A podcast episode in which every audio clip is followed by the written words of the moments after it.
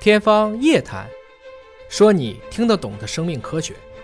天方夜谭，说你听得懂的生命科学。各位好，我是向飞，为您请到的是华大基因的 CEO 尹烨老师。尹老师好。哎，下位同学好，今天有一个概念啊，叫做致病共生菌，这是被专业的学术期刊就打算把它这个概念弃用了。我觉得在学术界也经常出现这样的问题啊，对可能不断的要否定自己，然后不断的前进，又发现有新的问题，再继续的改进。那么什么叫做致病共生菌呢？我们知道，我们身体的表面也好啊，消化道也好啊，生殖道也好啊，呼吸道也好，其实本身就是有大量的和人类共同生活在一起的细菌病毒的。对啊嗯对吗？这个叫做共生系统。因为您之前讲到过，说这个人类其实是一个生态系统嘛。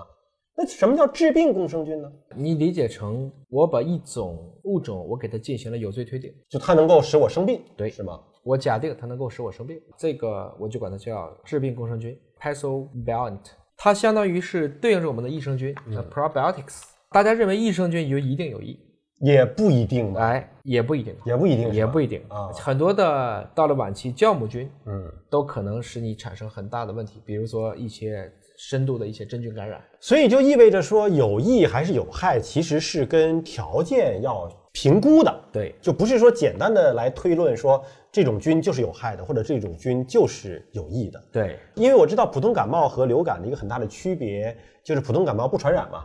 所谓普通感冒不传染，是你的呼吸道当中本来就有的这个共生的细菌，在你抵抗力下降的时候呢，原来它不作妖，嗯啊，你自己弱了，它开始作妖了，所以它本身就跟你共生的，它不会传给别人。现在说 Cell 的这个子刊就建议嘛，对是要把这个致病共生菌这个概念推翻，推翻的目的是要改成什么呢？它其实是想更多的让大家去理解微生物和微生物的关系，微生物和宿主的关系。嗯嗯嗯，啊、我们其实一般我也不太用这个词，一般如果在汉语当中，我会管它叫条件致病菌，嗯，是在一定条件下会致病的这些共生微生物。嗯这篇文章的主张呢，其实改成了 potential，就是潜在致病菌，嗯，也就是说它不一定在某种条件下它会致病，在很多的时候它不致病。也是把这个治病就明确它是有害的，改成了在一定条件下，就是说的更严谨了这个表达。换言之，还是我一直来谈的，就是人和细菌之间的关系是一个共生的生态系统。嗯共生的生态系统，仅当我们和微生物之间的谈判破裂的时候，它这个时候可能才对你产生有害的作用。举一个很简单的例子，你刚才也提到了，有很多的微生物只有在人体的免疫力低下，或者说在有一个小偷存在的条件下，它才会变成强盗。嗯，没有小偷的时候，它是个好人。就是也要有诱发因素，是吧？包括我们在历史上的一些重要病源的发现上，嗯比如说很多的病毒为什么最后会一开始很多大家们都定义成这可能是个支原体呢？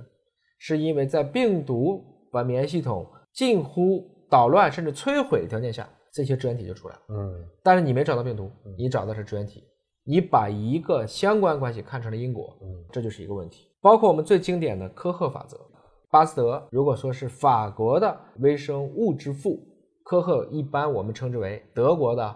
细菌学之父。嗯他提出的一个科赫法则，简单的讲，我如何确定一个病源就是一个病源，这个法则就是科赫法则。包括我们都得了这个病，有类似于相同的症状，然后又在我们俩身上能分离出相同的病源，当时主要指细菌。哦他当时做结合、做炭疽，嗯同时我用这个分离出来的病原再感染下一个人，嗯这个人能产生我们俩类似或相同的症状，嗯然后再从他体内还能分离出这种嗯细菌或病毒，嗯就称之为科赫法则。但这个过程中呢，经过一百多年的这样的一个生物学，包括微生物学的这样的一个进步，我们发现它需要被修正。嗯，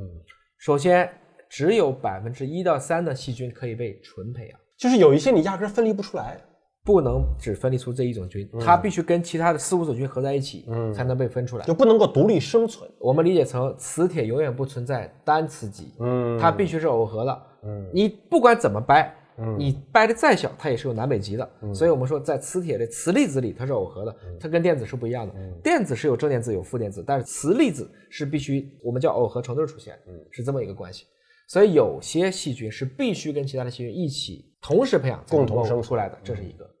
还有一个呢，最近我们也大胆的提出，科赫法则应该有一些补充的结论，比如说在体内除了嗯找到这个病源，还能找到人体针对这个病源产生的一个抗体，嗯而且认为这个抗体要有两到四倍的升高，我才认为它的确是诱发了你的免疫，嗯进一步的让这个理论更加的完备。你如果能听懂这个，嗯大家应该就能明白了，我们为什么讲好多的这些细菌或者病原体不能简单地定义成这是一种致病共生菌，嗯因为它也可能不致病，它也可能只是条件致病，甚至在很多的时候，它对人体是有益的。我觉得就好像评价一个人哈，你不能够简单的用好人坏人来评价这个人，因为他都是综合的、复杂的，在不同的条件下可能会做出不同的事情。那么细菌也是这样，对，对吧？我们不能够简单的说这个是有害菌，那个是有益菌。它可以是好人干坏事儿，嗯也可以是坏人做好事儿，对要看你的环境。嗯，其实就像幽门螺杆菌啊，这个 Barry 因为这个拿了诺贝尔奖，为什么呢？他发现了这个跟胃癌的关系哎嗯是吧？，嗯对，是跟这个胃溃疡和胃癌的关系。但后来别人也发现，原来幽门螺杆菌在一定条件下还是有益的，就跟胃癌也可能没关系。它也可能是在正常的条件下，它是一种保护作用。嗯，所以某种程度上讲，是不是发现了幽门螺杆菌就一定要吃三四种抗生素把它干掉呢？嗯，现在在整个消化内科界也有很多的争议，很多人也认为，如果你的胃气质上没有各种各样的损伤，没有症状嗯状，嗯，你也没有什么过多的胃酸呢、你也没有这种浅表性的胃溃疡，啊那有幽门螺杆菌又怎么样呢？你非把它杀光，难道就是好的吗？嗯，我们也说，任何一个城市里，嗯，肯定是有小偷的嘛，嗯但是在治安条件比较好的情况下，他也正常上班，嗯只有当警察休息的时候，或者说警察都去对付强盗的时候，小偷才出来。我们说的这样一个过程，这个小偷应该说是条件致病菌，而不一定是致病共生菌。嗯，从这个意义上讲，它是对生态、对微生物和人类的这样的一个互作的关系的理解又近了一步。其实让我们对微生物的认知哈，可能就不要那么简单的脸谱化， 它其实也是跟人一样的复杂，甚至可能比人还复杂。微生物和微生物之间的互作是高维的互作，甚至是一个星球的方式，所有的微生物都在一起去交换基因。从这个意义上讲，它们虽然不会有性生殖，但它们交换基因的方式、灵活度、对抗环境的这种抗逆性，其实要比人类强大的很多。所以，我们对自然界里的各种物种，可能还是要多一点敬畏之心。感谢您关注今天节目，下期节目时间我们再会。